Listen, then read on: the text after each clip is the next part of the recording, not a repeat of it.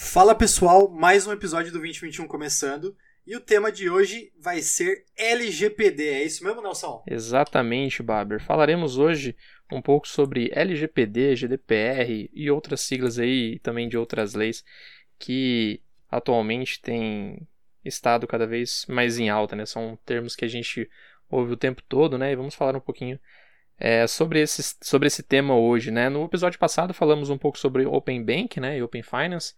E sem dúvida, é, esses dois temas né, do episódio anterior e desse estão fortemente ligados, vamos ver por quê. E convocamos aí né, um time de especialistas para falar sobre o assunto, né? Contamos aí é, nesse episódio com Mariana Rosignoli. Boa noite, Mari. Tudo bem? Seja bem-vinda ao nosso podcast. Boa noite, pessoal. Obrigada pelo convite. Eu sou responsável pela área de Legal e Compliance da Sensidia e tocamos aí diversas ações, entre elas é, a parte de adequação da empresa à LGPD. E vamos lá falar de LGPD, que é um tema que está super na moda, e tentar esclarecer algumas dúvidas aí do pessoal. E ao seu lado também temos aí Vinícius Sabadim. Boa noite, Vinícius. Seja muito bem-vindo ao nosso podcast. Boa noite, Nelson. Boa noite, Gabriel. Eu sou advogado também na Censídia, hoje ao lado da Mari, e estamos trabalhando também em frente aí à adequação LGPD e todos os desafios, né, que vem com ela. Vamos conversar mais um pouco aí também de LGPD. Interessantíssimo, show de bola. Falaremos muito sobre isso hoje. E por último, mas não menos importante, temos um convidado especial, Márcio Chaves. Boa noite, Márcio. Seja bem-vindo. Obrigado, Nelson. Obrigado, pessoal. Obrigado pelo convite. É um prazer poder contribuir aqui com algumas, trocar algumas figurinhas com vocês aí sobre esse tema. Eu advogo e leciono já há muitos anos na parte de segurança da informação, proteção de dados e agora principalmente né, nesses compliances com as regras do GDPR e da LGPD e quero trazer um pouco dessa experiência prática para todo mundo na discussão de hoje.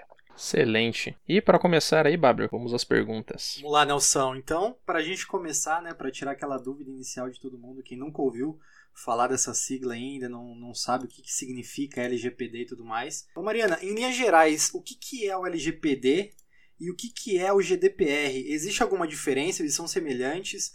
Você pode explicar um pouquinho para a gente, por favor? Bom, vamos lá. Tanto a LGPD quanto a GDPR, a LGPD, a Lei Geral de Proteção de Dados, que é a lei brasileira, e a GDPR, que é a chamada de General Data Protection Regulation, que é a, legislação europeia, elas tratam do mesmo tema, que é a proteção de, dos dados pessoais, né? É, em linhas gerais, ela vai tratar ali de itens que visam proteger os dados pessoais que a gente vai tratar, né, aqui um pouquinho é, daqui a pouquinho, que são, né, de fato, que são considerados dados pessoais, mas é que é o que de fato é, vai proteger né, o consumidor, o usuário de algum serviço que às vezes tem que passar seu nome, telefone, e-mail e por aí vai. A diferença entre elas, basicamente, elas tratam é, dos mesmos assuntos, né, extensamente sobre vários pontos. A GDPR um pouquinho mais do que a LGPD, um pouquinho mais detalhada, um pouquinho mais de itens. É, mas basicamente, né, é, esse assunto ele vem sendo discutido há bastante tempo né, iniciou-se lá na Europa, lá atrás, é, meados de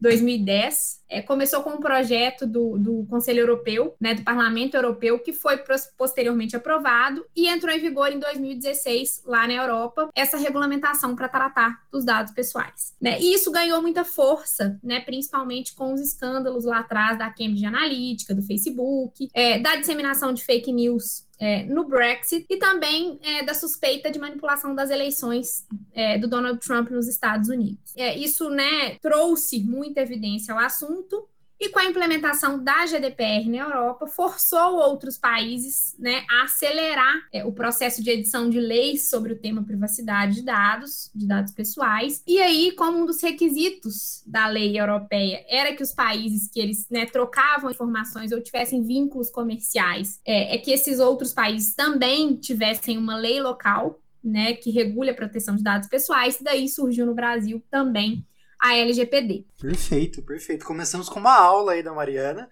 Acho que agora está todo mundo mais habituado o que, que é uma LGPD aqui, né?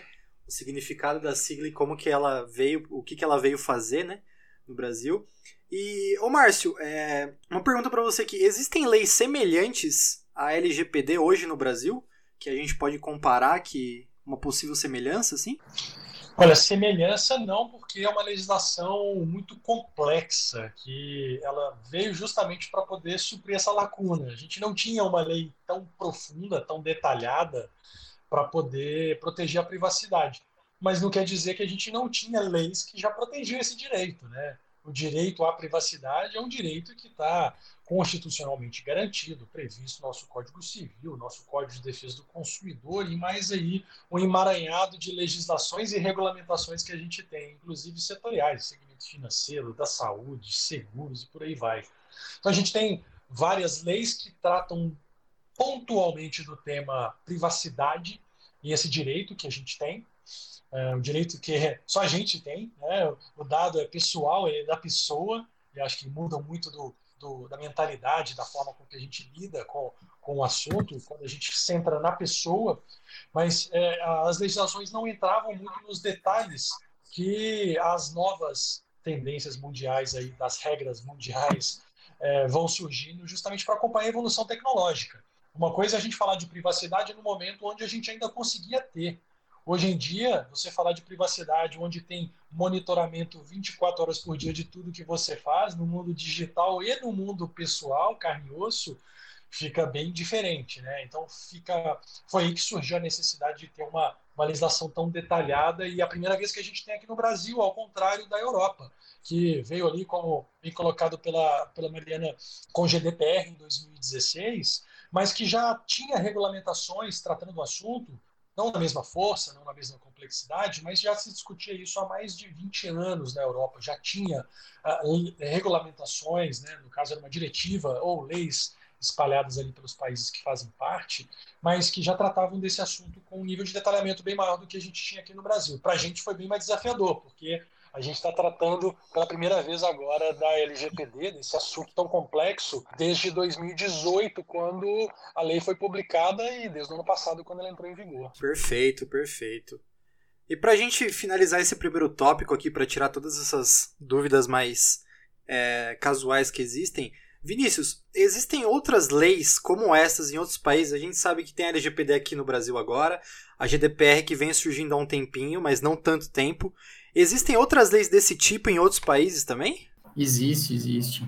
É, como muito bem já comentado pela Mari, pelo Márcio, né, é, a GDPR ela foi pioneira assim numa questão de impacto global, né, que ela teve essa exigência de que outros países também se adequassem, uma questão de proteção à privacidade para poder negociar com o bloco europeu, né, simplesmente falando assim. Então, a partir disso, principalmente após 2016, o mundo inteiro começou a correr para criar suas leis e se adequarem junto à, à GDPR também. É, nesse contexto foi que veio a LGPD e em outros países nós também temos para citar como exemplo a CCPA, que é o California Consumer Privacy Act, né, que como se fosse a lei de privacidade da Califórnia, né, rege aí o âmbito dos Estados Unidos e na Califórnia. Temos aí como se fosse o PIPEDA, né, que é o, a Lei de Proteção de Documentos lá, eletrônicos da Áustria, se eu não estou enganado agora. Tem aí também a Lei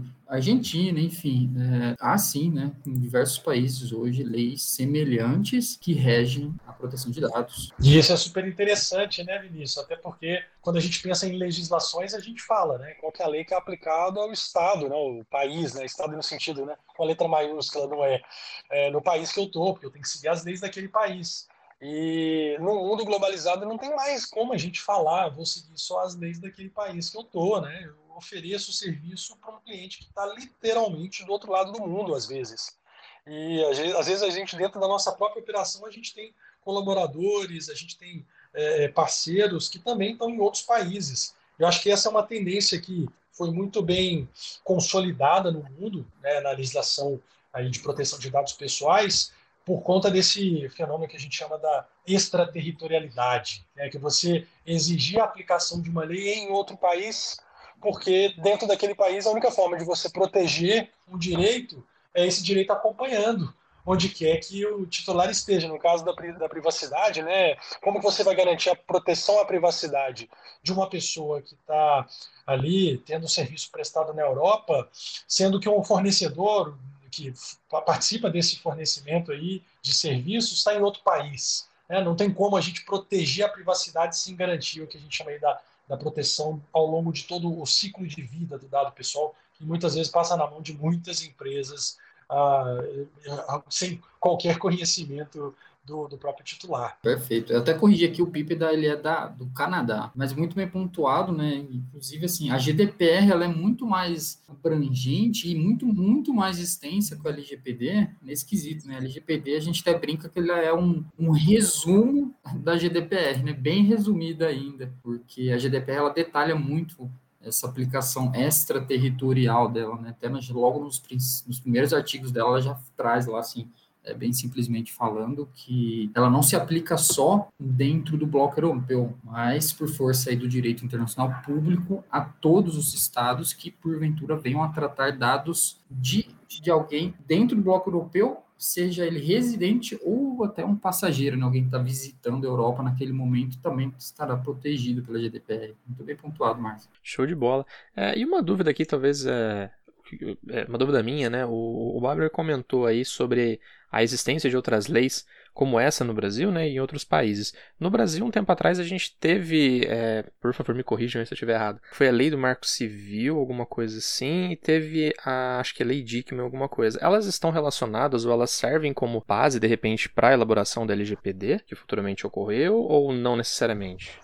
É, não seria o objetivo dessas legislações. O Marco Civil da Internet ele veio para trazer ali uma, uma regra de convivência no ambiente da internet, é, fala pontualmente do assunto, privacidade também, é, principalmente quando é, ele relaciona ali os registros de acesso dos sites, né, que são os logs ali de acesso nos sites, nos aplicativos, mas não entrou muito no, no, no detalhamento porque não era a intenção, não era o objetivo. E a, a, lei que você mencionou também era a lei Caroline, ficou conhecida como a lei Caroline Dickman, né, da atriz por conta do caso dela, envolvendo exposição, mas que é a nossa lei de crimes eletrônicos, que tem aí um viés mais no aspecto penal. Mas, sem dúvida alguma, foram legislações que uh, vieram, de certa forma, uh, começaram a desbravar um pouco mais aí o terreno das leis do mundo digital. Que a LGPD, apesar de não ser focada no mundo digital, a gente sabe que a maior parte dos dados pessoais é tratada no ambiente digital, então tem uma aplicação muito imediata dela. Excelente. Perfeito. Eu tenho mais uma dúvida aqui. É, a, a Mariana comentou né, que um dos motivos da GDPR é, ter entrado em vigor, né, um dos, uma das coisas que motivaram foram alguns casos que aconteceram lá, né, da eleição do Trump, por exemplo, e outros, outros vazamentos de dado. Aqui no Brasil, teve isso também? É, o que, que, motivou assim, a LGPD acontecer? Teve algum vazamento muito grande, várias ocorrências que daí eles viram, puta, a gente precisa de uma lei igual a GDPR aqui para ver se dá um jeito nisso. Aconteceu isso aqui no Brasil também? Ou como que foi? A motivação principal é, não foi pontualmente um caso como foi no, na Lei Carolina Dickman, que teve uma repercussão né, muito grande no país por conta desse incidente com a atriz.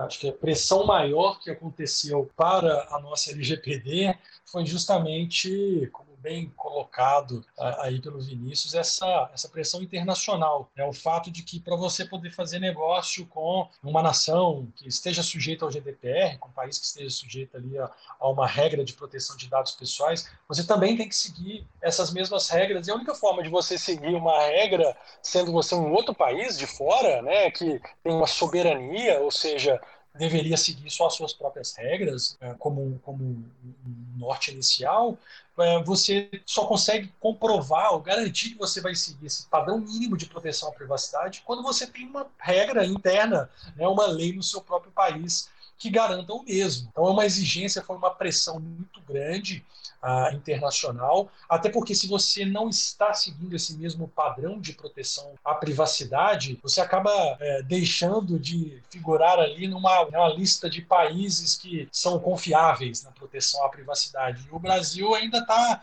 lutando para poder figurar ali na lista é, de países, né, é, junto com vários outros aí que vão desenvolver as suas próprias legislações, já que o Brasil está está engatinhando. A lei já está em vigor, mas tem muita coisa ainda para acontecer. Perfeito. Lei Geral de Proteção aos Dados, né? E a LGDPR também ela é diretamente relacionada aos dados, enfim, dos cidadãos que estão sob aquela lei. No caso, o que é entendido por dados pessoais? Dados pessoais, então, a gente usa é, aí o termo no sentido amplo, né? São aqueles dados que você consegue, que são relacionados à pessoa natural, né? E que a gente diz que a gente consegue identificar ou que seja identificável. E o que, que é isso, né? A pessoa que ela é identificada, né? Quando a gente fala do dado pessoal, que a gente já consegue reconhecer na hora, é o nome, é o RG, é o CPF, é algo que a gente já consegue ligar à pessoa natural. É um dado que a gente consegue já de fato enxergar aquela pessoa. Quando a gente fala em identificável, é, é tudo aquilo que remete a uma pessoa natural, mas você precisa, né, de, de, juntar dados, de unir dados, que é, por exemplo, a idade, é, uma, a empresa onde ela trabalha, com o número de identificação do funcionário, por exemplo, é de onde ela é natural, qual que é a formação dela, né, em termos escolares. Então, você precisa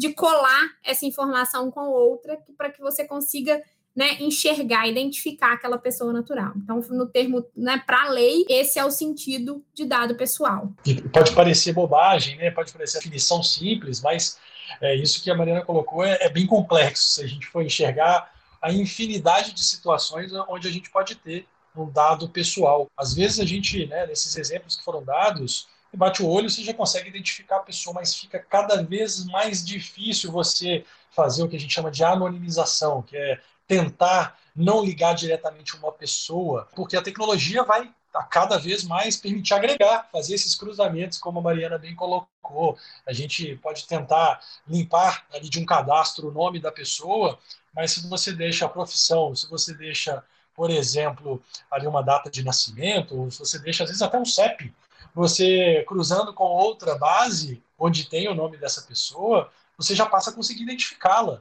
Então, a infinidade de situações é muito grande. E mesmo a gente falando na lei, pra, que a lei quer proteger a privacidade, aí como a, Marina colocou, a privacidade é só da pessoa natural, ou seja, pessoa física, né? E aí o risco vai maior e a complexidade vai maior, porque se a gente para no momento para pensar e falar, ah, eu lido só com o CNPJ, não preciso me preocupar então com, com a LGPD, não. Lê do engano. Porque atrás de todo CNPJ tem um CPF, né? Ninguém fala com a empresa, a gente fala com alguém que trabalha na empresa. E aí isso explode um mundo de situações onde a gente tem a aplicação da lei. Isso é muito interessante, né? Até pegando essa, essa deixa do Márcio, porque quando muita gente, quando fala em dados pessoais, pensa também assim de forma resumida, né? Ou é o nome, ou é um CPF, esquece que muitas coisas podem identificar, né? Então, dados pessoais aí é realmente tudo que pode identificar, né? Dentro da LGPD, de GDPR, é, a gente tem os conceitos, por exemplo, que a gente chama de dado direto e dado indireto também. Se eu falar, por exemplo, o fundador da Microsoft morreu, eu não preciso citar o nome da pessoa, todo mundo vai saber que é o Bill Gates. Então, com um dado dele, eu já identifiquei a pessoa. Então, e tem dados indiretos capazes também de identificar a pessoa. De repente, se eu passar só um dado de aniversário, você não vai conseguir identificar a pessoa. Se falar, ah, uma pessoa importante nasceu aqui dia é, 21 de março de 1960. Você não vai saber quem é essa pessoa, mas falar, ah, ele era um importante piloto de Fórmula 1. Você já vai conseguir, por exemplo, deduzir que era o Ayrton Senna que a gente está falando. Então, dentro desse mundo de dados, qualquer coisa, qualquer dado é possível identificar uma pessoa. Como o falou, né? nesse mundo ainda que a gente consegue cruzar dados de maneira massiva, é bem difícil mesmo é, você anonimizar, né? se anonimizar nesse meio. Então, são grandes desafios aí. A LGBT, a LGPD traz, né? Porque como a gente fala, né, não é uma lei que proíbe o tratamento de dados, é uma lei que ela vai disciplinar e pôr limites para tratar dados, né? Fantástico. É, até você comentou aí a respeito da, do ato de você tratar dados, né? E, e, perante a LGPD, o que seria você tratar um dado? Seria fazer esse procedimento de anonimização? Tem outras outras vertentes esse tratar dados? O que, que pode ser entendido por isso? Legal o tongue twist aí, viu, Nelson? Porque tem aí o anonimização e ainda tem um que complica ainda mais a situação, que é o pseudonimização, que é quando você acha que está anonimizando, mas na verdade você ainda está transformando o dado pessoal direto num dado pessoal indireto, ou seja, se cruzar com outra base, você pode chegar até aquela pessoa. E aí essa, essa dúvida sua, ela assim, é, é bem importante a gente, a, gente identificar que é, mesmo você fazendo esse processo de anonimização, é, você ainda pode identificar uma pessoa, então é considerado um dado pessoal para os fins da lei, para a aplicação da lei, e o tratamento, nesse caso, que a lei chama de tratamento, mas a gente tem muita confusão sobre o uso dessa palavra, porque normalmente a gente vincula o tratamento a mexer, a trabalhar, né, massagear, enriquecer, são ações que normalmente você faz com uma base de dados. Mas no, no texto da lei, no contexto da lei, o tratamento, na verdade, é qualquer ação que você faça com um dado pessoal. Então, eu, ah, mas eu não estou vendendo para ninguém, não importa. A lei é aplicável se você estiver fazendo qualquer coisa, ativa ou passivamente. Se você está só armazenando um dado pessoal, ah, mas estou só mantendo em backup, ah, mas eu estou só guardando aqui no meu arquivo morto, ah, mas eu estou só picotando, destruindo, até o apagar de um dado pessoal, de um documento que tenha dados pessoais, de uma base, é, e às vezes até de um, de um arquivo de, de backup, tudo que você faça, inclusive o apagamento, pode ser considerado, é considerado perante a lei um tratamento, ou seja, um uso. Então, sempre que a gente pensar em tratamento, para fins da lei, a gente tem que enxergar a palavra uso. Como que eu estou usando o dado pessoal? Isso ajuda bastante aí na, na identificação do, do quanto que a gente está exposto aí à lei e o tanto que a gente tem que se preocupar. Eu costumo até brincar assim, né? Que você respirou perto de algum dado, você está tratando ele. Exatamente. Você está é fazendo, olhou, brincou, respirou, está tratando o dado. Hoje em dia está é assim. É verdade, respirar dados pessoais. Exato. E assim, e toda vez que esse, esse, esse dado é tratado, ou então toda vez que eu forneço né, algum, algum dado meu, isso que eu entendi da lei, isso deve ser feito geralmente com consentimento, né? É, Mariana, o que, que é entendido por consentimento? É só uma autorização minha? É algo mais formal? Como que isso se dá? Bom, eu acho que se a gente for eleger um tema para LGPD, assim, um termo dentro da LGPD que possa, talvez, assim, é, a gente ter como a principal, né? Sem dúvidas, vai ser o termo consentimento, né? O titular do dado, né, o titular do dado pessoal, que é aquele que a gente chama de dono do dado pessoal, ela tem que ser questionada, perguntada, né, de forma que a gente chama explícita inequívoca, ou seja, de uma maneira bem clara e direta, para que ela possa entender se ela autoriza que as empresas, né, por onde ela passa, por onde ela vai fornecer dados, é, que essas empresas utilizem as suas informações quando ela vai contratar um produto ou um serviço, seja ele gratuito ou não, mas é basicamente essa autorização que eu dou para usar meus dados. E aí eu posso, inclusive, determinar quais dados eu devo, né? A empresa, na hora de me apresentar ali aquele pedido de consentimento, ela, inclusive, deve me falar né, quais os dados ela vai usar e para que ela vai usar. Ah, perfeito, Mariana. Até aproveitando o gancho, assim, é, supondo uma, uma situação em que eu dou o meu consentimento ali para a empresa, para uma determinada ação ali que eu tô ciente. É, só que assim, a empresa pega aquele dado meu e ela utiliza para uma outra ação que não necessariamente eu, eu sei, né, ainda. É, ela precisa de um novo consentimento da minha parte para ela fazer esse, essa, esse outro uso do meu dado. É, ela precisa atualizar algum documento ali, alguma, alguma coisa que eu assine embaixo. É, e caso ela não faça isso, ela pode ser punida, ela cai nessa lei? Tem uma preocupação muito grande aí é, em enxergar que a lei ela realmente dá uma, uma importância muito grande para o consentimento, que é a forma de você, talvez, expressar melhor a, a, proteção da privacidade, que é única da pessoa, né? Como a gente falou, privacidade é só da pessoa. Ninguém pode ser dono do meu dado pessoal, só eu sou dono do meu dado pessoal. E a melhor forma de expressar isso, sem dúvida, é o consentimento. Mas a lei, ao mesmo tempo, ela traz algumas garantias de que a gente pode utilizar o dado pessoal independentemente do consentimento. Em alguns casos, inclusive, a gente vai acabar até dando uma preferência em usar essas outras uh, justificativas, essas outras hipóteses, essas outras autorizações que a lei te dá, que independem do consentimento. Se a gente for parar para pensar também, se a gente fosse precisar consentir, se a gente precisasse consentir com o uso do nosso dado pessoal para qualquer coisa que é feita com o nosso dado pessoal, a gente vai ficar o dia inteiro consentindo, né? Aceitando política de privacidade, assinando documento, a gente não ia fazer mais nada. E a lei, ela não está querendo criar esse tipo de entrada, ela quer proteger a privacidade. E ela, claro, tem que garantir que as operações das empresas também continuem. Tem muita coisa que a, a gente vai poder continuar usando o dado pessoal, porque a lei exige que a gente use. Por exemplo, quando eu estou cadastrando ali um funcionário no e-social. A lei trabalhista me exige, eu tenho que fazer esse cadastramento, eu tenho que mandar essas informações para o Ministério do Trabalho. É, se eu fosse precisar de um consentimento para cumprir a lei, bastaria o, o, colaborador ali, o empregado, se negar para a empresa descumprir a lei e estar tá sujeita a uma multa por descumprir a outra lei. E a LGPD ela não quer superar todas as outras leis, ela quer regrar ali realmente a proteção à privacidade, mas ela tem que coexistir, ela tem que conviver com várias outras leis. E a gente tem outros casos, como por exemplo, o próprio cumprimento de uma de uma obrigação contratual. Eu fui contratado para prestar um serviço jurídico. Não precisar usar o nome daquele meu cliente para prestar o serviço em alguns lugares, eu vou precisar cadastrar aquele nome dele, no processo, por exemplo, ou de um cliente. Eu preciso cadastrar o nome do cliente no meu sistema para eu poder, ou do representante do meu cliente, se é uma pessoa jurídica, eu vou precisar cadastrá-lo no sistema para eu poder entrar em contato com ele, mandar uma fatura, ligar, perguntar como está, ou até mesmo atender uma, um pedido dele.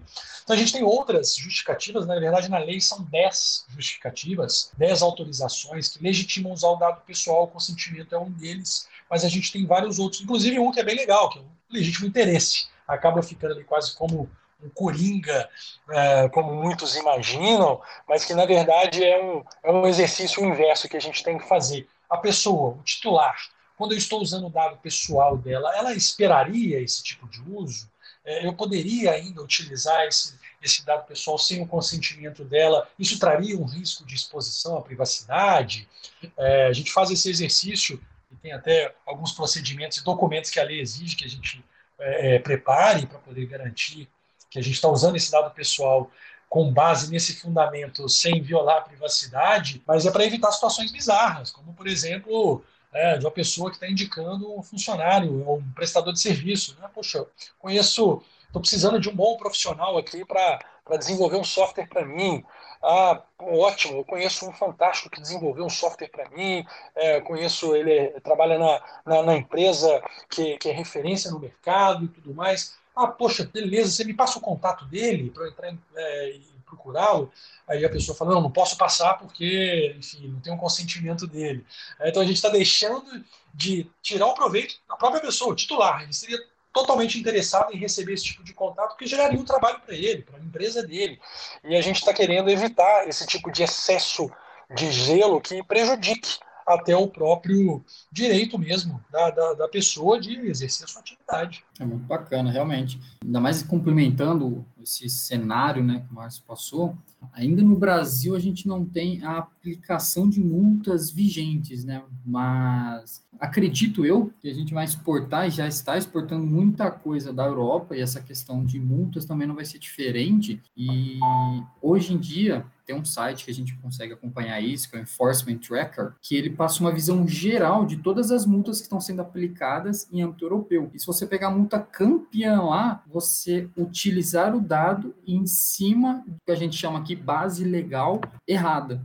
É, então, esse é um grande desafio que a LGPD traz também, é saber como tratar o dado dentro daquele, daquela permissão que a lei traz, né? Como o Márcio pontuou, é um grande desafio mesmo e que vai dar muito pano para manga ainda. Aproveitando o gancho aqui também, Vinícius, né? É, acho que esses são esses dois pontos, né, que você comentou sobre sobre a vigência da lei, né, e sobre sobre as multas, né, sobre elas já estarem sendo aplicadas. É, no Brasil, tipo, essa lei ela já está 100% em vigor, né? Teoricamente ela já foi. É, eu não sei qual é o termo correto a se usar para quando ela está tá, tá, está vigente, né? É, mas na prática, né, o que vocês veem, isso, isso vem ocorrendo? Como que é? Não, a lei ela já está plenamente em vigor, com exceção da parte da parte de aplicação de multa, que ela vai começar a ter vigência a partir de agosto deste ano. Né? Isso não quer dizer que as empresas não podem ser penalizadas desde já, caso elas utilizem um dado, né, tratem aí o dado de maneira é, ilegal, né, além do, do, do, permitido, tudo por simples dizer. O que, isso significa? Significa que a gente já tem o MP atuando, aplicando algumas multas. É, você, se a pessoa entender que sofreu algum dano, ela pode processar com base no código ou civil ou código do consumidor. A lei Carolina Dickmann aí também pode servir como base. Então, nós não temos ainda a LGPD aplicando multas, mas nós temos já penas sendo aplicadas às empresas com base nisso. Você entrar, por exemplo, hoje no Reclame Aqui, e você pesquisar o termo lá LGPD, você vê já tem uma imensidão de reclamações que os usuários, né, os consumidores, as pessoas estão começando a entender a dimensão dessa proteção, desse cuidado que ela precisa ter com o dado pessoal e estão começando a exigir essa, essa a devida proteção das empresas. Então, o que isso significa? Que as empresas desde já precisam se adequar, correr, já já está numa corrida contra o tempo, para se adequar. Muitas empresas não vão estar adequadas, mesmo quando as multas entrarem em vigência. E aí a gente tem um, um desafio que é o quê? A questão da multa aplicada no tempo. Vamos supor que hoje uma empresa começa a vazar dados, mas esse vazamento só vai ser descoberto lá em novembro, por exemplo. E aí, como que a gente vai lidar com essa situação? a gente retroage quando ainda não tinha multa, vai aplicar multa agora porque foi descoberto. Então, esses são desafios né, que a, a justiça, a NPD aí vai lidar, mas desde já a gente já tem sim empresas sendo penalizadas é, por vazamento de dados e é o que a gente costuma falar, né, não tem pena maior do que você ter um, um nome da empresa estampado no jornal falando que ela vazou dados, né? Entendi, perfeito. Comentando so, sobre esse assunto, né? Você falou do, sobre o, o, cálculo, né? Então, a multa, é, é, além, além de ela existir, ela é calculada de acordo com o tempo em que aqueles dados foram expostos ou que houve a infração ali no caso? A gente tem uma regulamentação que está por vir da Autoridade Nacional de Proteção de Dados, a nossa ANPD, aí como o Vinícius colocou, é, isso ainda é, será alvo de uma regulamentação própria. Né? O quanto aplicaremos de penalidade, né, de agravantes e atenuantes, para chegar ali no número do valor da multa, isso ainda vai ser é, divulgado, discutido divulgado ainda, publicado e passar a valer para quando a autoridade começar a aplicar a penalidade. Se tudo der certo com ela já valendo, né, porque a lei já está valendo para todas essas finalidades que, que o Vinícius comentou aí, os processos judiciais, até para os nossos clientes cobrando da gente nos contratos, porque a gente tem que estar né, em conformidade com uma lei, a lei já tem vigor, como é que você fala que não segue a lei daquele país? Mas com a aplicação das, das, penalidades administrativas, a multa é uma delas, que vai começar ali a partir de agosto desse ano, sem dúvida alguma, a, essa regulamentação vai ser necessária até para a gente saber o quanto que vai salgar, né, ou quanto que vai amenizar na hora de aplicar essa, essa multa, por exemplo. Então, isso vai, vai ter uma regulamentação própria da NPD, já está, inclusive, no cronograma de regulamentações, são vários pontos da lei que ainda precisam ali de ter uma, um detalhamento pela Autoridade Nacional de Proteção de Dados, esse é um dos mais relevantes dele. É, eu acho importante complementar, é, Márcio, que a gente não está falando só de multa, né? Quando a gente fala que a lei tem as sanções específicas, né, no caso de vazamento, por exemplo, a gente tem outras né, penalidades que podem se aplicar. Não só essa multa que é a que a gente mais fala, né, que é com base no faturamento da empresa, etc. Mas a gente tem advertência, tem multa diária, é, pode haver exposição da infração, que às vezes é mais prejudicial, né?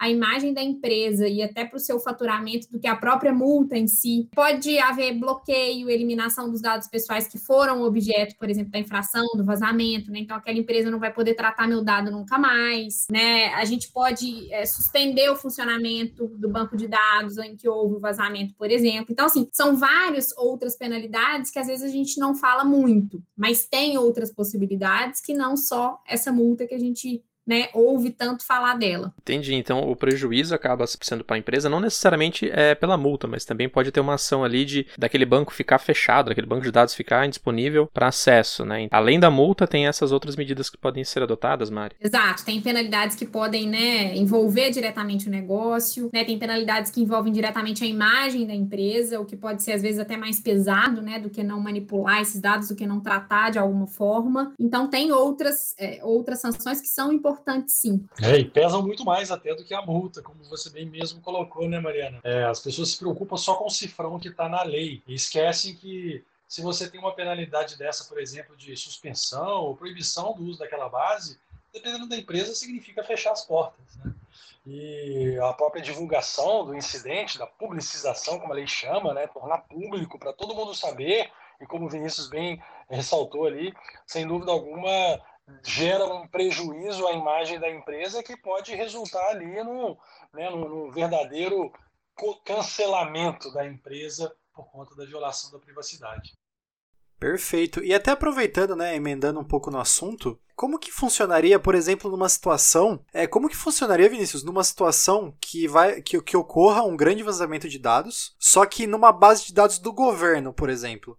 Como que a lei se aplica ao próprio governo? Tem alguma diferença ou como que funciona? Sem dúvida, o governo ele também, né, o estado, para assim dizer, ele também tem responsabilidade de cuidar dos dados de todos os cidadãos. E a LGPD também põe limites para esse tratamento. Então, diante de um vazamento de um banco de dados da Receita Federal, é, do INSS, alguma coisa assim, vai ser feita toda a investigação e acredito e até espero que as pessoas que se sentirem lesadas podem sim buscar algum tipo de reparação face ao governo, né? O que eu sinto, pelo menos, ou pelo menos o que eu senti até no começo desse todo, de todo esse assunto de LGPD e tudo mais, que parecia que era mais voltado para empresas de tecnologia. É, eu não sei por talvez esse pensamento venha porque a gente tem muitas empresas de tecnologia hoje, como é, sempre vem em mente Facebook e tudo mais, nesse, quando o assunto é dados pessoais, né? E talvez isso tenha ajudado a fomentar isso na, na mente de algumas pessoas, como foi na minha no começo. Mas eu acredito que isso não seja verdade. Você pode confirmar isso pra gente, Mariana? LGPD é apenas para empresas de tecnologia ou não? Bom, faz todo sentido esse raciocínio, né? Afinal de contas, a maioria das empresas de tecnologia acaba tratando um volume de dados muito grande. Mas não, é, a lei ela é aplicável a qualquer negócio né, que faça o tratamento dos dados pessoais. E aí, como o Márcio bem, bem disse lá atrás, né, e tratamento são várias ações, né, a maioria delas, é acessar, arquivar, transmitir, né, é, de qualquer maneira, arquivar ali para um contato posterior. Então, tudo acaba sendo o tratamento e, portanto, isso se aplica a qualquer empresa, né? Desde as empresas, grandes empresas de tecnologia que tratam dados de consumidores todos os dias, né? Tem uma base de dados grandes, até a farmácia da esquina, né? Que porventura tem ali é, um desconto de fidelidade, que ele guarda os dados pessoais, não só porque né, tem outras bases de tratamento, ele às vezes precisa por causa do antibiótico, mas ele tem uma base de consumidores e aí é com base em consentimento, né? Então, é, isso é aplicável para ele também. Quanto à padaria aqui da minha esquina, que manda o WhatsApp para os clientes, tem uma base, né? Todo dia fala qual é a marmita do dia, né? Ah, a preferência da Mariana é essa, então eu vou mandar para ela todos os dias aqui. Então, isso se aplica a todas as empresas, independente do tamanho. E aí que é o grande desafio, né? Porque a gente tem uma legislação é, que é aplicável igualmente para todas elas, é, mas os graus né, de tratamento são diferentes, né? Os tipos de dado que ela manipula às vezes é diferente, a finalidade da manipulação daquele dado às vezes é diferente, né? Mas é aplicável a todas elas. Inclusive para as empresas, para os órgãos governamentais, né? Que foi a pergunta que foi direcionada para o Vini. Hoje a gente já vê né, uma preocupação dos órgãos em, em, ter comitês gestores, de ver qual que vai ser o tratamento dado, os tribunais, por exemplo, que mexem com processos judiciais e têm né, um tratamento grande de dados pessoais ali. Então, é para todo mundo sem distinção, né? De tamanho, de receita e por aí vai. E até porque, né, gente, se a gente for pensar, imagina qual seria a eficácia de uma lei seria aplicável só às empresas privadas, sendo que o dado pessoal pode ser muitas vezes coletado pelo próprio órgão público e repassado para a empresa privada. Ou o contrário, a empresa privada faz ali uma coleta inicial, mas tem que compartilhar com o órgão público. Se a gente tivesse uma aplicação restrita, a gente teria uma lei totalmente vazia. Do mesmo jeito que a gente tem a, na própria aplicação do, do princípio da, da extraterritorialidade que a gente falou no início, que é você torna totalmente vazia a, aplicabilidade daquela lei se você fala que você uh, alcançar só aquilo que está acontecendo no seu território, só no, naquele país, sendo que a gente vive num mundo totalmente conectado, tanto uh, geograficamente quanto entre os negócios e as operações, inclusive aí com a, da iniciativa privada com a administração pública. Certo, excelente. É, e no caso aí vocês comentaram, né, a respeito de ser aplicado também a empresas públicas, né, tanto quanto em empresas privadas. É, e como que é, por exemplo, a, a, vigência disso? Vamos supor que tenha ocorrido uma, um vazamento de dados, mas esse, da, esse vazamento ele foi anterior à, à, vigência da lei. Como que isso é avaliado? Eu, eu acredito que tudo depende, né? Como eu falei, esse é um desafio que a gente vai encontrar quando de fato a multa começar a ter vigência a partir de agosto, né? Como que a NPD vai ver a situação, como que o judiciário vai analisar a situação. Nós temos aí né, dentro do direito a aplicabilidade dela no, no, tempo, né? De modo simples. Então, acho que vai ser um caso que ainda não temos respostas, mas vai gerar grandes desafios aí para o mercado. Né? E essa incerteza, né, Vinícius, ela é até benéfica, porque acho que é a maior dificuldade, o maior entrave que a gente tem para as pessoas conseguirem mesmo compreender o alcance, a complexidade da LGPD é essa necessidade que a gente tem de tentar simplificar. Não é uma questão de eu posso usar o nome da pessoa, é quando e como eu posso usar o nome da pessoa. Não é uma questão se eu posso é, vender um CPF, é, em algumas situações você pode até poder, né? tem, tem previsão legal, você pode ter um consentimento, você pode ter ali é, uma situação onde, é, onde é possível. A gente tem que enxergar que o mundo LGPD ele não pode ser resumido. A gente tem que é, analisar o que a gente chama de processo por processo, né? para cada tipo de, de uso, para cada ação, como a Mariana colocou, para cada verbo que é utilizado, é, da ação que eu estou praticando com o dado pessoal, a gente pode ter uma, uma, uma, um enquadramento, ou seja, uma justificativa, uma legitimidade diferente, ou eventualmente até uma ilegitimidade. Eu posso ter uma, uma, uma, uma base, ser legítimo, ser lícito perante a lei, ser correto perante a lei, um tipo de uso de um dado pessoal e o mesmo dado pessoal não poder ser utilizado para outra finalidade. É por isso que a gente precisa fazer uma análise bem detalhada e bem profunda e evitar ao máximo sempre é, esse tipo de generalização. E, é até interessante, né, Marcos? É, essa semana eu estava conversando com a Mari, né? a Mari estava me contando que ela foi, né, enfim, na, na farmácia comprar um remédio, a Mari, a Mari pode contar até melhor, e pediram o CPF dela para confirmar o CPF, pediram a digital, né? Então, o que significa que as empresas não estão entendendo muito bem ainda como tratar dados, não estão entendendo a lei, que dentro da lei a gente tem, por exemplo, o princípio da minimização, né, que é usar o mínimo de dados possíveis. Então, tá essa coleta, tá esse uso discriminado, enfim, é, é muita dúvida, muito caso que vai surgir aí ainda daqui para frente. É, pensando em pequenos negócios, como por exemplo aquela farmácia, aquela padaria ali de bairro, é, como que funciona a fiscalização em cima desses lugares? Porque, assim, é, querendo ou não, por exemplo, uma farmácia, igual você comentou, pode ter ali o dado de CPF para ter um cadastro da pessoa e tudo mais. Como que pode ser feito? É, é feita uma fiscalização em cima das empresas e, e até dessas pequenas empresas também para confirmar que está seguindo as normas e tudo mais? É, assim, acho que o, o Márcio e a Mari podem complementar até depois, mas hoje a gente não tem ainda um, um um órgão, né? A NPD é muito nova, né? A Agência Nacional de Proteção de Dados aí, é, e ela não está tão estruturada para fiscalizar esses vazamentos, né? Muitas vezes esses vazamentos, os que a gente tomou conhecimento, foi denunciado, né? Foi exposto para algum hacker ético, por alguma empresa que comunicou, enfim, não, a gente não tem uma fiscalização tão forte, né? Diferente na, na GDPR, que a gente tem o órgão deles, fiscalizadores lá, que é como se fosse um, um, FBI dentro da Europa. É um prédio lá com mais de 100 pessoas que eles atuam investigando ativamente, indo atrás, independente de denúncia ou não. No Brasil ainda vai demorar um tempo, tanto é que o MP tem trabalhado em conjunto né, com a NPD para fazer esse trabalho de investigação, de ir atrás de empresas que estão vazando dados ou não, se estão tratando ilegalmente ou não. Você acredita que para um futuro, possivelmente aqui nós no Brasil vamos implantar isso também, né? Possivelmente. A gente espera que sim, né?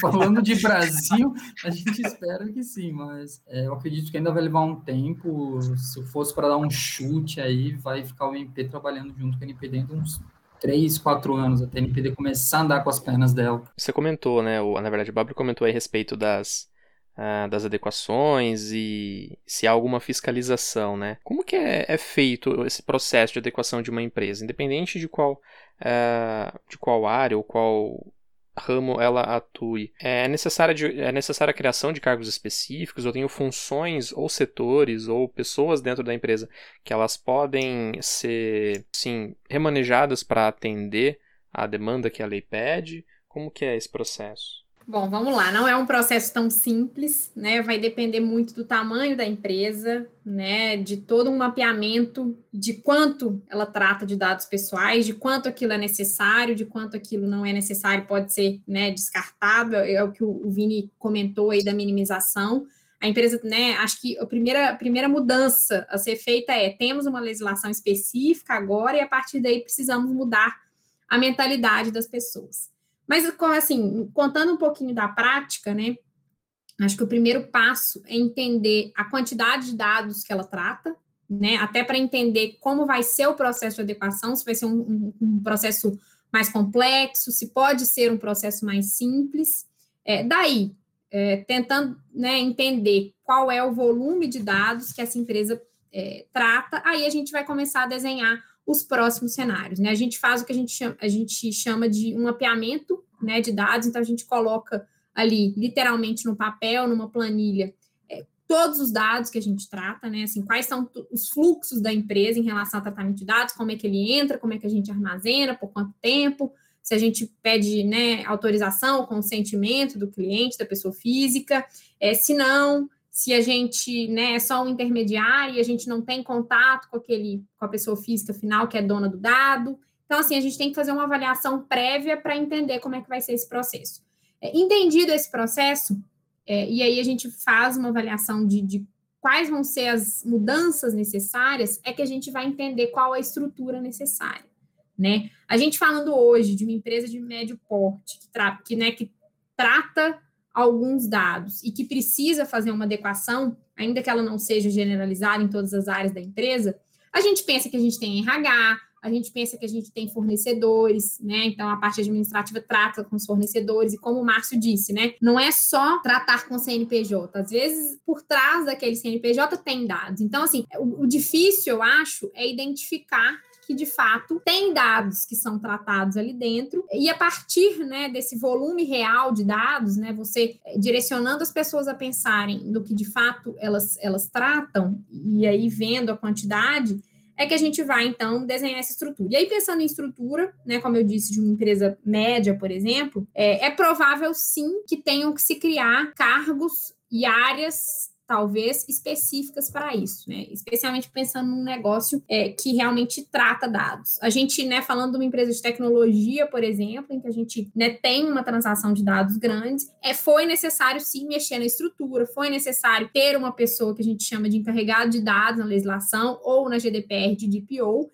que é ela que vai direcionar os processos, né? Na, na verdade, ela começa a desenhar, a conversar com as áreas, e daí sim para avaliar se é necessária a contratação de uma consultoria externa, né? E até para a criação de, de outra área que vai cuidar disso especificamente ou não. Então, isso vai depender muito do tamanho, estrutura e do negócio da empresa. Então, é simplesmente chegar e adequar e dizer o que, que tem que seguir ou não, né? Tem uma série uma infinidade de coisas que têm que serem avaliadas aí. É, é o é Vini pode contar, o Márcio, né, assim, mais na prática, como é que tem sido isso, é, fazer essa avaliação, acho que o Márcio talvez tenha isso com um cenário de outras empresas, mas contar na prática, né, de como é difícil trazer é, a realidade da empresa para o papel mesmo, para a planilha, para a gente quantificar isso é, e classificar, né, de acordo com a legislação, não é fácil, é um processo extremamente né, burocrático, moroso, e que nos faz mesmo questionar processos. É legal isso que a Mariana colocou,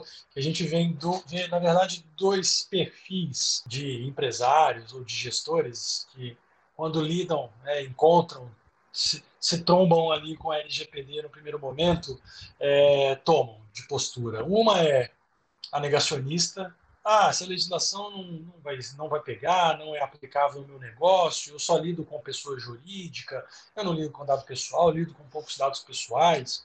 É aquele que não conhece a fundo a lei e comprou ali talvez uma informação errada, que a gente vê muito no mercado, de que a lei vai ser uma lei daquelas que se resolve com meia dúzia de aditivos contratuais, de cláusulas no contrato e de avisos que você coloca na hora que a pessoa está acessando o site ou acessando o ambiente. E a gente tem o outro que, quando enxerga a complexidade, esse mundo que a Mariana comentou, se assusta tanto que a reação é: meu Deus, eu não tenho condição de fazer nada. E agora? Como é que eu vou alocar um recurso? Quanto que isso vai me custar para durante uma pandemia onde eu não tenho orçamento para pagar nem as contas da empresa? Como que eu vou alocar um recurso no meu budget para fazer um projeto dessa magnitude? Então a gente tem que enxergar que a lei, pessoal, ela não quer quebrar nenhum empresário, ela não quer quebrar nenhuma empresa, paralisar nenhuma empresa. Se ela tivesse esse objetivo, é, ela sem dúvida alguma prejudicaria o principal objetivo dela, que é proteger a privacidade, porque as pessoas iam simplesmente deixar de cumprir. Então ela tem que ser realmente aplicável, tem que ser viável aplicar um projeto desse. E aí acho que a grande expertise, o grande, grande conhecimento é, vem justamente para poder saber encontrar o meio termo entre esses dois essas duas mentalidades, essas duas ações. Não é ignorar por completo a lei porque acha que a lei não vai ter essa importância, ou porque o meu concorrente ou as pessoas do meu segmento não estão fazendo nada. É, e também não é falar, olha, vou ter que alocar meu recurso o ano inteiro para poder me adaptar a essa legislação, porque não é viável fazer isso. A dificuldade, realmente, como a Mariana bem colocou, ela acaba sendo muito bem dimensionada a partir do momento que a gente se conhece esse exercício que a empresa precisa fazer de entender todos os seus processos internos, que muitas vezes ela nem tem esse tipo de formalização. São poucas as empresas que têm os processos mapeados, que passam por, inclusive, esses procedimentos e essas certificações de, de qualidade de, de processo, de atendimento e por aí vai, que tem isso tudo identificado. A maioria nem tem esse nível de detalhamento. Ainda mais de um detalhamento de um ponto que é o tratamento de dados pessoais, que vai muito além é, de, um, de um funcionamento do negócio da empresa. A gente tem muito processo que não lida com dado pessoal e tem muito processo que a gente nem imagina que lida, mas que lida. E a gente só consegue separar um do outro a partir do momento que a gente identifica todos eles. E aí realmente é um esforço inicial grande de a gente sair de uma ausência de cultura de proteção à privacidade, que é o que é, é, é, predomina nas empresas. As empresas têm pouquíssima preocupação, investimento, organização para lidar com dado pessoal, e ela precisa, para ontem, né, estar em conformidade com a lei. Então a gente precisa dar alguns primeiros passos. Tem algumas coisas que você já consegue é, agir para poder garantir a conformidade preparar alguns documentos. Um deles é esse, o registro do que, que eu faço com o dado pessoal. Outros são demonstrações de que eu me preocupo com o dado pessoal, porque a lei ela traz uma exigência que ela é fundamental para a gente entender a, a, o alcance da LGPD. Não basta ser seguro, não basta mostrar, falar que estamos é, protegendo a privacidade, que estamos cumprindo a lei. Você precisa mostrar. E é essa mostragem né? Esse mostrar, esse trazer, demonstrar é que é muitas vezes materializado em políticas, em planos de resposta e em documentos que formalizam uh, esses tipos de uso de dados pessoais dentro da empresa.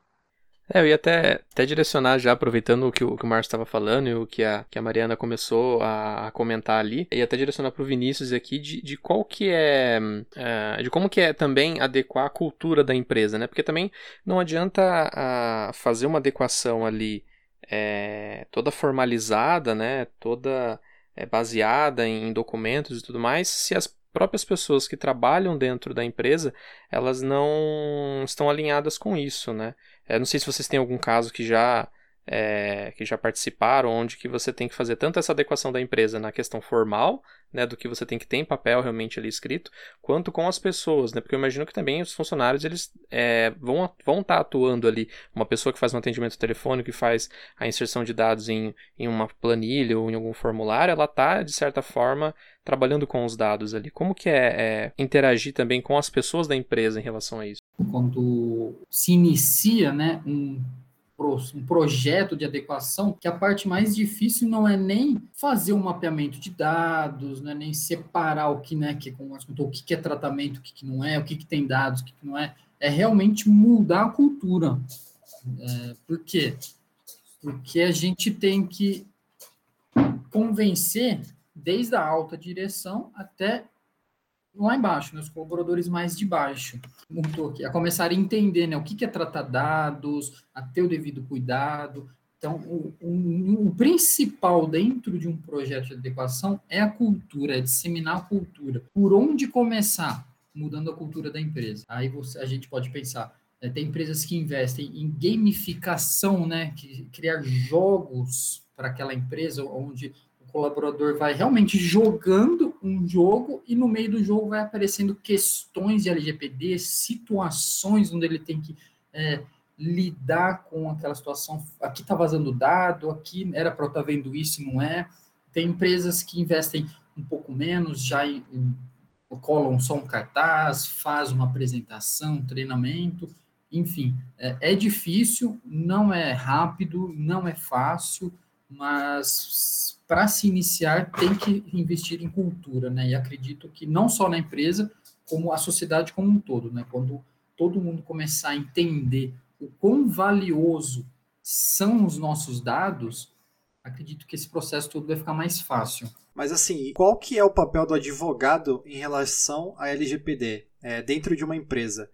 É, o advogado ele deve ou precisa ali se especializar na área de LGPD? Como, como que funciona esse papel? Assim? É, como qualquer legislação que afeta muito a empresa, o advogado corporativo, o advogado de dentro de casa, né, o in-house, ele realmente precisa, ah, pelo menos, conhecer aí os impactos da lei na operação da empresa.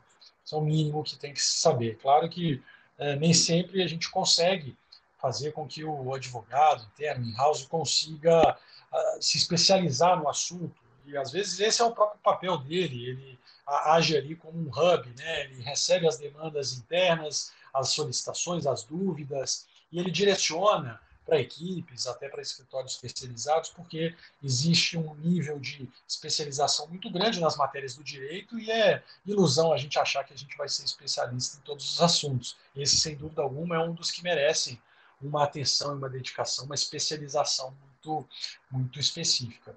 Mas ah, cada vez mais isso vai fazer parte do dia a dia da operação da empresa. Do mesmo jeito que o, o advogado é, tem um contato muito grande com as questões trabalhistas, né, o advogado da empresa, com as questões tributárias, com as questões societárias, que são né, assuntos que estão no dia a dia da operação da empresa é, no lidar ali com o departamento jurídico, com o advogado, a proteção de dados pessoais é, está se inserindo nesse rol, nesse seleto rol aí de temas do direito que todo advogado corporativo tem que conhecer, tem que entender. Pode não ser o máximo especialista, mas ele tem que ter uma base ali para poder até mesmo saber direcionar a quem pode ajudá-lo quando acontecer, por exemplo, um incidente, ou quando você tiver ali uma mudança de processo, ou às vezes até uma própria aquisição, ou uma operação de, de fusão ou cisão de, de empresas. Então, tem realmente aí um, um esforço é, para se conhecer, para aprofundar, mas sabendo que, claro, a gente tem limitações. Né? O advogado ele não vai suprir ali o papel do DPO, né, do encarregado. É, ele pode, eventualmente, até usar esse, usar esse outro chapéu junto com o chapéu do jurídico, sabendo que tem limitações. Ele não vai conseguir ter braço para executar tudo isso dentro de casa sozinho, sem uma equipe talvez dedicada para isso, ou sem ali uma, um prestador de serviço, um fornecedor terceirizado para dar esse suporte. Em alguns casos, ele pode ter até algumas situações, como a gente chama de conflito de interesse.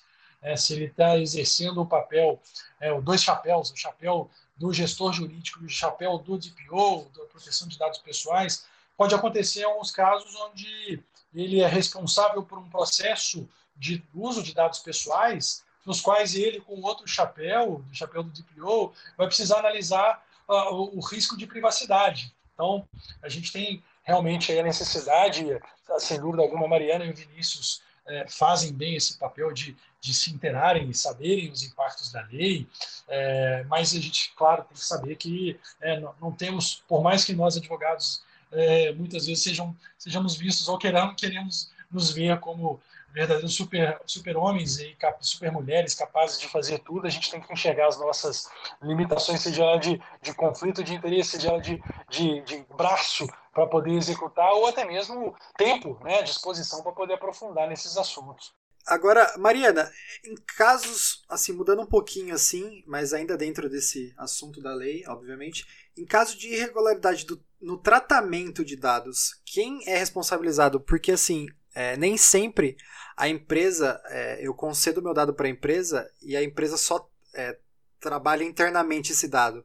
Às vezes ela se conecta com outros, outras empresas, outros meios, para fazer tudo que ela precisa fazer, todo o processamento que ela precisa fazer.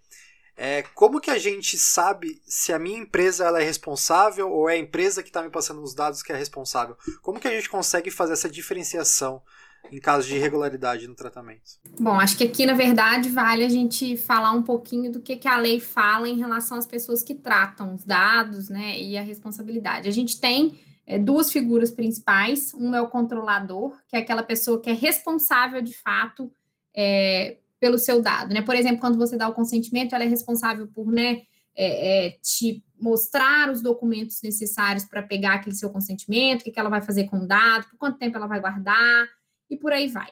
E a gente tem outra figura, que é o chamado operador, é, que porventura essa empresa que é controladora, ela vai usar um serviço né, daquela, daquela terceira empresa que de algum fato, é, que de alguma maneira vai é, transitar o dado daquela pessoa, daquela pessoa física que concedeu aquela autorização ali para ela utilizar.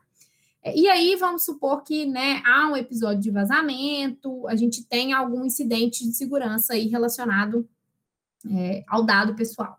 E aí o que acontece é, a lei fala em responsabilidade solidária. O controlador, ele é o responsável por dizer para o operador, né, ou para o processador, é, o que é que eu vou fazer com os dados. Então, assim, se você só vai transacionar para fechar uma compra, né, vamos pensar em uma plataforma digital aí, um e-commerce.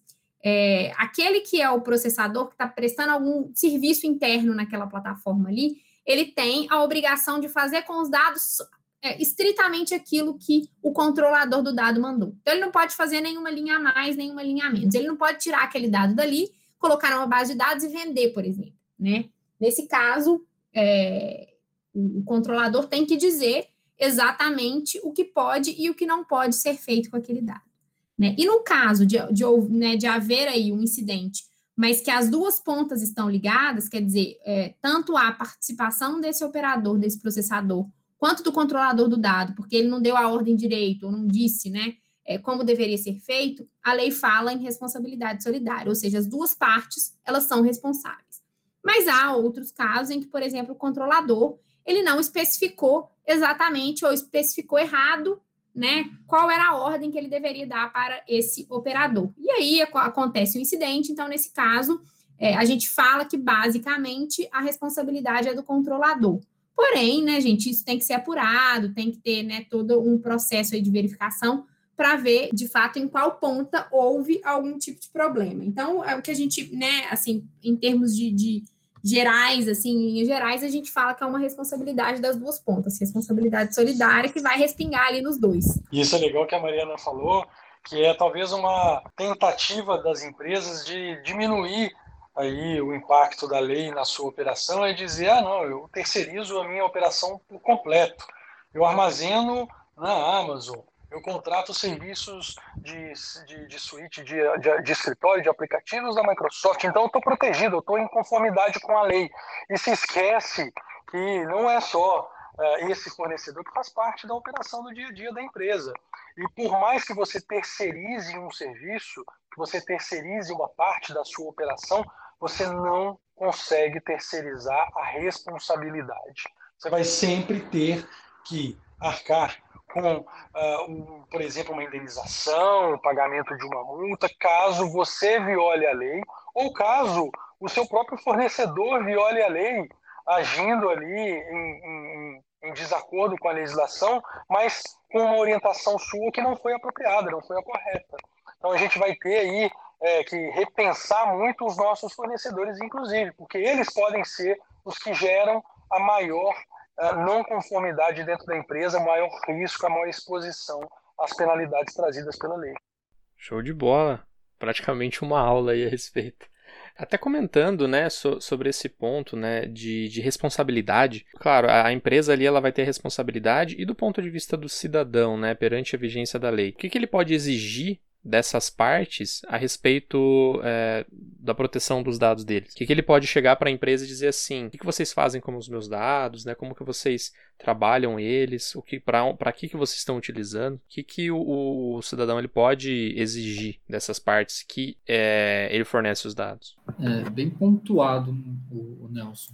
Isso traz duas problemáticas para a gente. Primeiramente, né, a, a LGPD ela determina lá entre os princípios dela o princípio de da transparência. Quando a gente fala em transparência, é realmente a empresa ter que demonstrar de modo claro né, o que, que ela está fazendo com os dados. Tanto é que nós temos hoje quase todos os sites que a gente acessa tem lá política de privacidade, termo de uso de dados. Aquele é o primeiro contato da empresa com o cidadão, explicando, olha, a gente coleta X, Y, Z dados seu e a gente faz K, Z, D coisas com seus dados. Então, no primeiro momento, nós já temos essa informação da empresa. Então, qual a primeira orientação para o cidadão? Leia, né? Na dúvida, leia a política de privacidade. Óbvio que tem políticas, né, que são às vezes uma questão de formatação e tudo mais, muito extensas, mas procure pelo menos o tópico lá, o que coletamos de informação sua, que aí você já vai ter uma ideia do que aquela empresa vai estar coletando de dados seus. Curioso, né, questionando isso, você já leia um pouco mais. Mas para que essa empresa está coletando esse meu dado? E aí, na dúvida, a empresa ela tem que disponibilizar um canal de comunicação com aquele titular de dados. E é aí que a gente tem é, nessa problemática. Por quê? A lei ela trouxe para a gente que se um titular requisitar alguma informação dele, né, daquela empresa, bater na porta da empresa lá, empresa, quais dados você tem meu aí? O que, que você está fazendo com esses dados? A LGPD ela trouxe um prazo de 15 dias para a empresa responder. A GDPR ela trouxe 30 dias de prazo. E já com a GDPR já tem a lei em vigor aí desde 2018, nós já temos na prática lá que esse prazo já não atende. E muitas vezes a empresa ela não está preparada e até para encontrar onde estão esses dados desse titular dentro dessa empresa. Às vezes um trabalhador vai ter dado dele no RH, vai ter dado dele no marketing, vai ter dado dele rodando dentro da base de dados lá de e-mail, senha, alguma coisa no TI, e até juntar tudo, conversar com todo mundo. É, vai ser um outro desafio que a LGPD traz, porque ela é, cortou na metade o tempo de resposta ao titular e não trouxe ainda um método de fazer isso. É outra, outro desafio, outra missão que vai ficar para a NPD. Acredito que esse prazo vai ser aumentado, né, porque em questão de GDPR, o que a gente já tem aí de estudo, a gente tem uma, uma taxa de resposta por volta de 60% só dos titulares respondidos dentro desse prazo. Então, é, na LGPD vai ser um desafio maior. Então, fica aí para o cidadão que é a questão dele sempre procurar a política de privacidade e, na dúvida, ligar para a empresa, mandar um e-mail, às vezes tem lá DPO, arroba empresa, é, privacy arroba empresa, privacidade arroba algum contato.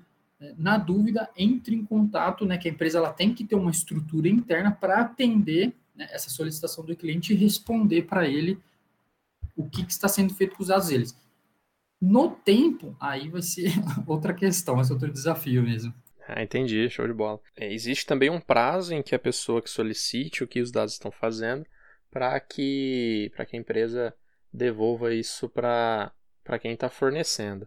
É, e a gente comentou a respeito da adequação da empresa, né, para que ela fique em conformidade com a LGPD. Além de fazer esse processo de adequação, como que é fazer o processo de é, eu manter a empresa seguindo isso? Imagino que não sei se é mais difícil ou se é o mesmo esforço de manter a, a empresa nessa, nessa direção, né? De fazer a conformidade. Eu não sei se. Como que é feito? São avaliações que são feitas periodicamente? Como que é? é eu acho que esse é um esforço, talvez as pessoas não pensam como algo que vai precisar se preocupar depois de um projeto, depois de um processo de adaptação.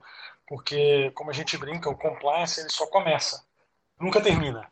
A gente vai ter um grande esforço inicial de se adaptar às, às exigências da lei, adaptar processos, adaptar documentos, adaptar uh, for, ferramentas, soluções tecnológicas e adaptar pessoas, né, cultura. Mas isso é só um grande esforço inicial. Depois a gente precisa manter isso funcionando, que é o que a gente chama da sustentação, da continuidade de um projeto. A gente não pode enxergar a LGPD como algo pontual, que eu vou fazer, executar e estou livre dela. Na verdade, eu vou precisar acompanhar vou precisar monitorar, vou precisar atualizar, vou precisar fazer análises melhorias contínuas, treinamentos continuados para o resto da operação da empresa, para o resto do, do funcionamento da empresa. Então, é onde o papel ali do, do DPO, do encarregado, tem muita relevância, é onde é, é, esse trabalho de acompanhamento, monitoramento, atualização, é, muitas vezes nem consegue ser totalmente executado pelo, pelo DPO por uma pessoa só, precisa ter um apoio, uma equipe atuando em conjunto dentro da empresa ou terceirizando uma parte desses serviços com uma consultoria aí mais especializada, que tem abraço para tanto, e algo que vai precisar realmente fazer ali um, um acompanhamento para sempre. Né?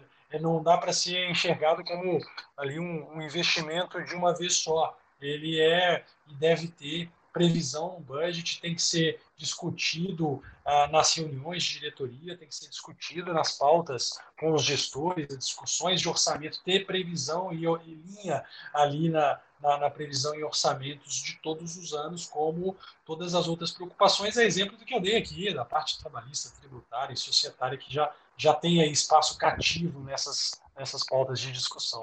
É interessante porque aqui na prática a gente chama de caverna do dragão, que a gente nunca consegue terminar, né? Assim, é infinito, a gente vai acabando vendo que há sempre complementações e os documentos são vivos, né? Todos os dias, assim, né? Toda semana, todo mês, a gente precisa complementar, rever, ver o que precisa, né, ser atualizado, né? O que de novidade aconteceu. É, então, realmente é um processo que ele é contínuo, né? Não vai terminar. Entendi, então ele tem começo, mas não tem fim aí, basicamente. Bom, perfeito, muito, muito show. Estamos tendo uma aula aí, mas a gente está chegando no finalzinho. É, e eu tenho aqui uma curiosidade, assim, só, só para tirar essa dúvida aí do, do pessoal que também possa ter. É, Mariana, assim, mudando um pouquinho só o assunto, ainda em cima de LGPD, mas assim, falando um pouco sobre, sobre Open Banking e Open Financing, que são assuntos que estão também agora surgindo com bastante força, estão já ocorrendo as fases da, da, da, da implantação desses, desse, dessas palavrinhas aí. É, eles são afetados diretamente pela LGPD, eles, porque assim, a gente está falando de dados bancários também, que são dados pessoais. Então, eu acredito que, de tudo que a gente falou aqui, eles têm que estar adequados à LGPD. Isso, isso é uma realidade? É, é uma verdade? Bom, são dois assuntos que estão super, hiper, mega linkados, né? É, o Open Banking, ele é uma realidade, né? Acho que no episódio aí anterior vocês discutiram bastante, né? Os aspectos técnicos, aspectos, né, que são benéficos para o consumidor, mas ele permite é, que o consumidor ele dê acesso a terceiros aos seus dados, né? É, compartilhando com bancos com os quais ele tem relacionamento e com os quais ele deseja ter. É, então, é o que possibilita que as pessoas movimentem suas contas, né, para diferentes plataformas, diferentes instituições, e essa é, integração com, entre instituições financeiras, né? Quer dizer, compartilhando dados é, de pessoas físicas, né, de pessoas naturais, é, ela é, de fato, regulamentada é, e bate muito né, com a LGPD. Eu não, eu não falo que bate de frente, né? Tem alguns aspectos que são importantíssimos, elas são, eles são essenciais para que esse sistema funcione. Né? No Reino Unido, é, esse movimento de Open Banking, é, né, de fato, teve início lá. É, tem a diretiva europeia sobre o serviço de pagamentos, que é o PSD2. Aqui no Brasil, é, a gente teve a, a resolução conjunta né, número 1, em maio desse ano, e que trouxe figuras importantes para o sistema, que é o caso da instituição transmissora, que é aquela instituição é, que vai pegar os dados né, pessoais, bancários, é, financeiros de uma pessoa e vai transmitir para outra, que é a entidade receptora. Só que a base disso precisa, né? A gente precisa de uma base para isso funcionar de privacidade. E o que vai gerar isso é exatamente a LGPD. Claro que essas resoluções do Banco Central tem, é, elas têm diretrizes específicas em relação a essa transmissão dos dados, como é que ela é feita, toda baseada em consentimento, mas para elas funcionarem de fato é super necessário que isso né, esteja é, baseado na LGPD. Né? Então, assim, a gente tem é, canais de atendimento, produtos, né, o, o produtos e serviços, o cadastro do cliente, as transações em si do cliente, você tem o score bancário que muitas vezes você vai ter que né, dividir com outra instituição financeira. Então, você tem muitos dados pessoais que, que vão ser utilizados nessa transação, né, que a gente chama que vai abrir aí a concorrência, que vai de fato mudar é, o, o, sistema bancário e a relação das pessoas com o sistema em si. Mas como você tem processos automatizados, mais uma vez, né, assim, aqui, né, a gente precisa estudar muito as pontas, né, como é que o consentimento vai ser dado, como é que ele vai ser compartilhado com outra instituição. A gente precisa estudar sempre a ponta de início, que é aquela instituição que vai transmitir os dados, com a ponta final, que é aquela receptora, mas sempre com um foco, um olhar é, em como foi o consentimento dado pela pessoa natural, né? Quais os limites, quais os dados que podem ser compartilhados. Então, a gente não só a, a, a transação em si, né, o compartilhamento, mas né, se eu desejo deixar de compartilhar, como é que eu, como é, qual vai ser a solução, né, o canal de atendimento é, capaz de fazer com que o consumidor cesse né, aquela entrega de autorização para o uso dos seus dados, é, no caso né, de eu querer apagar numa instituição, não quero que ela tenha mais acesso nenhum aos meus dados, eu preciso ter um canal para isso, né? E no caso de incidente, obviamente, isso tem que ser é, regulamentado de alguma maneira e a gente usa sim a base de LGPD. Então, elas são né, coexistentes aí, são necessárias é, uma para a outra, as regulamentações que a gente tem né, é, em voga aí hoje em dia.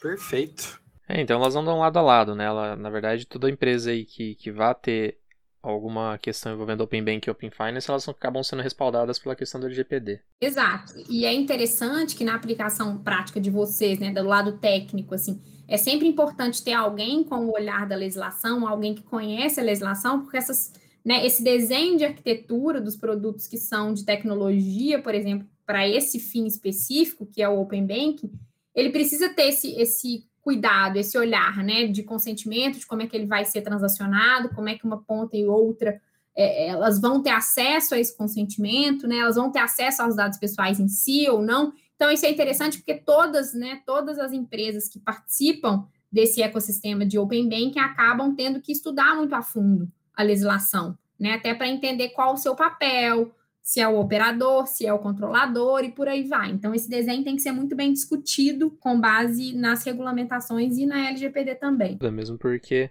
a partir do momento que, que tem todos esses ramos, né, com um ponto central, né, de desenvolvimento de um produto, ele acaba, qualquer discussão, ela acaba sendo multidisciplinar, né, não necessariamente, é, acaba tendo ali a parte necessariamente técnica, voltada para, no caso, produto de TI, tem isso, mas tem também a, a, necessidade de ter outra pessoa ali com uma visão mais é, de questão de legislação, né? Para saber se você está fazendo isso dessa forma, você tem que ter a visão de que você vai fazer essa ação e isso tem que, de repente, ser documentado de alguma forma, né? Para que seja auditado, para que seja avaliado em alguma é, consultoria do tipo, né? A gente defende muito, né, de que o, né, o, a pessoa que está na parte técnica, o desenvolvedor, né, o consultor que vai analisar o negócio, ele tem que saber muito de LGPD, exatamente para conseguir, né, visualizar esses processos e desenhar essas ofertas, né, para o mercado.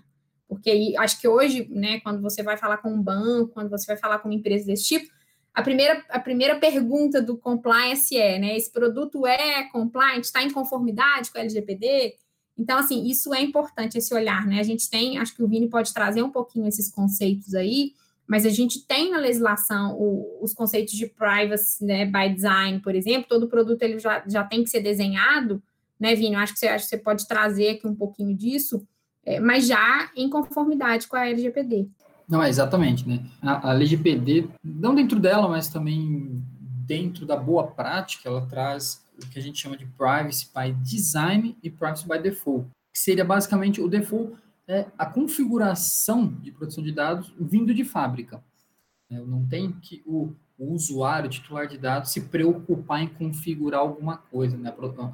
Ele já tem a proteção de dados dele garantida.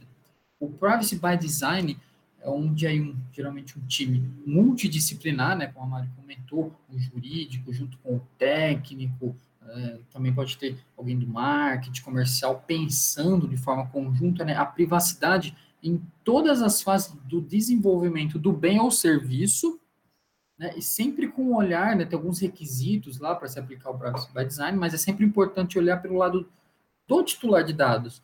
Como que o titular, de, o dado desse titular navega pelo, pelo bem ou pelo serviço do início ao fim, né? Da, desde a coleta até a, a, dele, a deleção, né? deletar o dado dele. Né?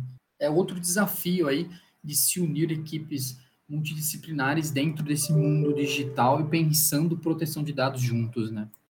Sem dúvida, é, até, até tocando né, nessa questão do Open Bank, né, pegando como exemplo, mas por exemplo, qualquer coisa que tenha que ser desenvolvida, que seja utilizado por, por questão do Open Bank, né, a pessoa que está desenvolvendo, a pessoa que está criando aquilo ali, ela tem que, por exemplo, ter o conhecimento do que está sendo pedido, por exemplo, pelo Banco Central. Então, imagino também da mesma forma a questão da LGPD, quem está desenvolvendo, quem está criando ali o grupo de, de pessoas que está desenvolvendo isso, ela também tem que estar tá ciente do que é pedido pela lei, né, do que é, é solicitado pela, pela legislação. É bem nessa linha mesmo.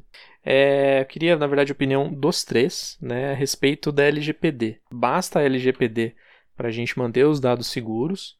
Ou vocês acham que, tipo, de repente, no futuro, possa ter outras leis ou, de repente, algumas alterações da lei para que isso seja mais possível, se é que é possível? é um desafio, né? Porque a legislação, ela veio para poder suprir essa lacuna e que antes não existia um detalhamento tão grande, mas, ao mesmo tempo, as leis como um todo têm o desafio de acompanhar a sociedade. E é natural a gente ter aí uma série de é, legislações que virão a partir da LGPD, tanto na regulamentação quanto nas próprias melhorias. Dei o exemplo do GDPR, que há mais de 25 anos tinha ali já regulamentos próprios, né, diretrizes e regras de funcionamento e de proteção à privacidade e passou por uma grande reforma em 2016 ali 2018 com o GDPR e aqui no Brasil não vai ser diferente a gente vai ter claro que acompanhar é, com a nossa legislação a evolução do cenário principalmente tecnológico e o cenário nosso como sociedade como saberemos o funcionamento da sociedade daqui a 20, 30, 40 anos? Né? Será que a gente, no passado, saberia como seria o mundo com redes sociais, com fake news, com toda essa exposição de intimidade é, que a gente vive hoje por conta das, das, tecnologias digitais, há 30 anos atrás, 40 anos atrás, quando a gente tinha o nosso Código de Defesa do Consumidor, é, ou até recentemente, 2002, quando a gente teve a, a mudança do nosso Código Civil, Certamente não. As leis elas demoram muito tempo para poder se adaptar, justamente para poder saber se de fato a gente precisa de uma regra para acompanhar aquela evolução, às vezes até involução da sociedade, das tecnologias. Então a gente certamente vai ter aí muitos e muitos e muitos capítulos e muitos e muitos volumes aí desse tema proteção à privacidade por vir. Bom, é, assim, do meu lado, eu acho que a gente é, isso não basta, né? Como o Márcio falou, passa por uma mudança de cultura, passa por outros cenários, né? E por outras legislações que ainda virão, provavelmente, dos desdobramentos dessa, dessa, mas a gente ainda tem também outras questões que são técnicas, por exemplo, de segurança da informação, né? A gente tem o braço da LGPD que é específica para dados pessoais, mas a gente tem também outras preocupações, né? Pensando em exposição de dados como um todo, pensando né, em sistemas mais seguros aí, é, né, da, da segurança de dados, pensando de maneira mais ampla. Né, a gente tem outras tecnologias surgindo, então virão outras preocupações também. Então, é, é um cenário muito mais amplo, né? Vai, vai demandar muito mais complementação aí ao longo do tempo, é, para que a gente fale em dados seguros, né? Sejam eles pessoais ou não, é, mas isso vai demandar bastante trabalho e principalmente é, trabalho interdisciplinar, né? Que são as áreas trabalhando juntas, a segurança da informação, junto com né, a parte da legislação, compliance, mas outras pessoas, outras figuras, porque é o que eu comentei muito, né? Quando a gente fala em privacy by design. Todas as pessoas vão ter que andar juntas com o tema, né? O tema de segurança da informação e o tema de privacidade de dados, ele vai ter que ser pauta para todo mundo né? Não só para os advogados, não só para a área de segurança da informação, mas todo mundo vai ter que estar tá na mesma página em relação a esse tema. É, é até interessante, né? Trazendo esse ponto para discussão, que esses tempos atrás eu estava assistindo um vídeo de um professor de Harvard, né, o Lawrence Lisse, o nome dele, e ele estava até questionando é, esse movimento que o mundo está tendo hoje de olhar né, a, a proteção de dados para um viés de autodeterminação né, da pessoa, de ela falar o que faz com os dados dela, o que não faz. E eles até começou a sugerir uma outra visão, né? Falando assim, fazendo um contraponto com o direito autoral aqui, ele falou, a gente não tem que olhar como vai ser, ser regulamentado as cópias daquele direito, mas sim ao uso que está sendo dado àquele direito autoral, certo? Ele falou, a gente tem que fazer o mesmo com o direito né, dos dados. A gente não tem que olhar a proteção, né, da, no sentido da autodeterminação. A gente não tem que se preocupar com a proteção dos dados em si, mas sim com o uso que se dá dele lá na ponta. E aí, é, esse é um outro debate que a gente pode ficar horas falando sobre isso aqui, mas é como o, Márcio pontou e a Mari, né? São desafios que vão vir aí com a regulamentação, com novas leis que podem surgir, mas eu acredito assim que a LGPD foi um início, agora a gente vai ter que ver é, ao longo do tempo qual vai ser o impacto dela na sociedade, para então é, tomarmos é, conclusões mais concretas, assim, né, diante de cada caso. Mas é algo a ser se pensado, é algo a ser analisado, são muitos desafios que vão surgir, como a Mari pontuou, a questão da equipe multidisciplinar trabalhando junto, mas eu acredito que é, é um movimento que chegou para ficar. Acredito que daqui para frente todo mundo vai começar a ter um cuidado maior com os seus dados. Fantástico. É, e, e, falando um pouquinho de, né, para finalizar aí, do que se esperar, é, qual que é o futuro da LGPD? Quais são os próximos passos, né? Vocês comentaram aí que teve a, partir do momento teve a data de vigência dela, né? E depois vai ter um pra, vai ter uma data que vai ser começar vai ser começar a executar as multas, né? Algo assim. Quais são os próximos passos da da LGPD? É, o que se esperar é muita coisa pela NPD, né? A NPD já está se movimentando, já está é, constituída com vários representantes, mas ainda há vários pontos né, dentro da lei obscuras que vão de, depender de determinação de regulamentações por parte da NPD.